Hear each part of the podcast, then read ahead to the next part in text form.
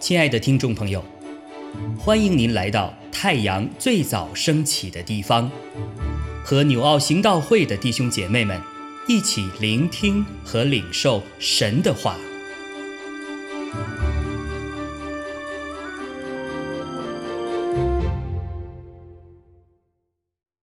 希伯来书七章十一到二十二节。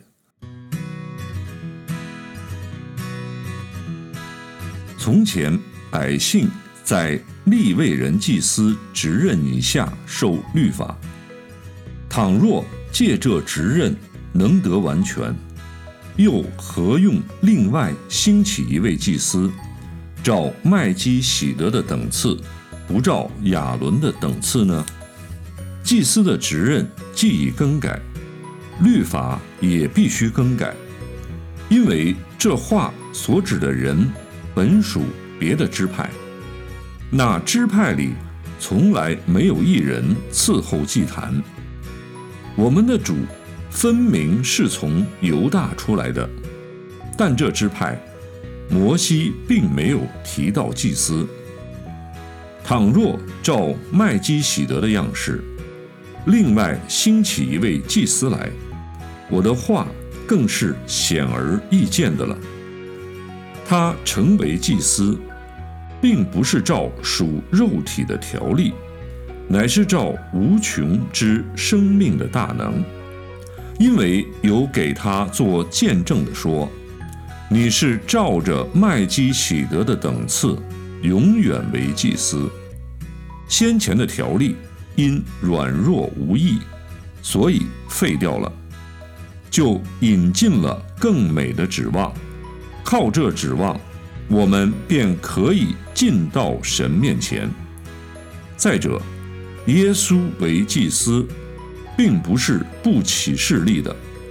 至于那些祭司，原不是起势力的，只有耶稣是起势力的，因为那立他的对他说：“主起了誓，绝不后悔。你是永远为祭司。”既是启示力的，耶稣就做了更美之约的中保。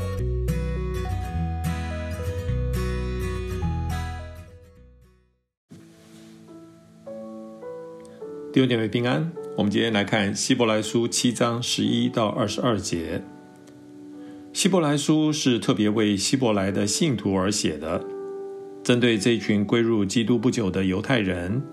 可能会因为逼迫和患难，有再回到旧约犹太教信仰的危险，所以作者为了帮助这些人，他条理分明地介绍，耶稣基督是上帝恩典的启示者和中保，基督超越一切，比一切更大、更美、更好、更完全。希伯来书被称为第五福音书。在马太、马可、路加、约翰的四福音中，诉说基督在世间的工作；而希伯来书讲到的是耶稣基督在天上的工作。今天在第十一节抛出了一个问题：是在世间的祭司制度没有办法完全的指认，而神也很奇妙的在创世纪里面，在星星之父亚伯拉罕的生命故事当中。埋下了伏笔，出现了一位无父无母、无族谱、无生之始、无命之中的神秘人物麦基喜德。他又是仁义王，又是平安王的这个安排，遥指着新约里面的神儿子耶稣基督。不得不说，神美好的救赎计划，早在亚伯拉罕的时代，甚至于在更早伊甸园当中。当他在咒诅蛇的时候，神就已经定下了这弥赛亚的到来。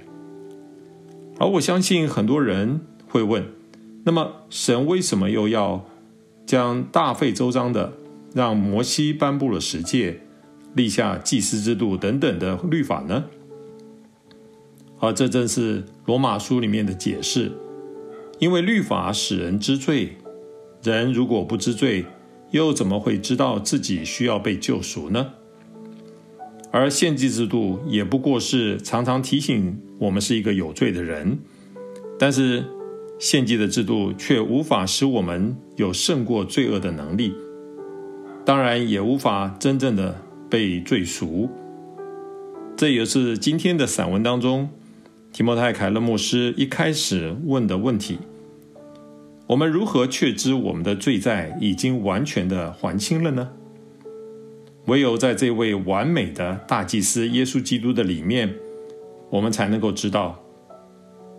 马太福音五章七节，主耶稣说：“你们不要以为我是要来废除律法和先知，我来不是要废除，而是要成全。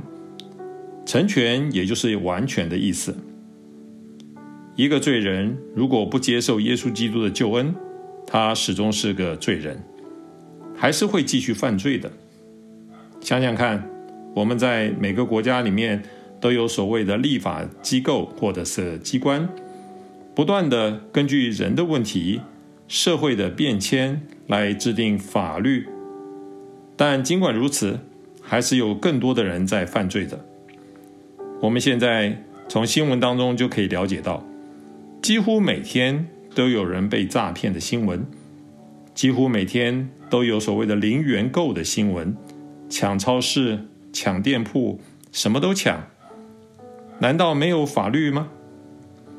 其实是有的，但是问题是在于人不守法，那怎么办呢？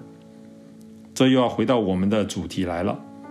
只有在耶稣基督里面，律法才得以完全。律法的制定是必须要有守法的人的，但人之所以会守法，乃是因为知罪。乃是因为心中有神，有耶稣基督，这才是唯一之道。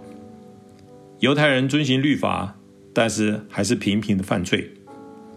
今天的我们又何尝不是呢？比起律法之约，耶稣所带来的恩典之约，是上帝更美好的安排。我们不需要透过自己的软弱的肉体去抵挡自己的罪性。而是依靠着主耶稣基督的恩典，进到上帝里面的平安。这是如今我们在世活着的人更美好的指望。靠着人传承下来的祭司制度，一样带着人的罪性。唯有主耶稣的超然性，在神与美，在神所既定的美好的命令当中，他是照着麦基喜德的等次，永远为大祭司的。而且是神启示所立的，这才是我们最有力的保障，最美的盼望，不是吗？阿门。亲爱的弟兄姐妹，透过今早牧者的分享，是否能够让您更多的明白神的心意，或是有什么感动和得着？欢迎订阅和分享我们的频道。让更多的人领受神的祝福，愿神赐福大家。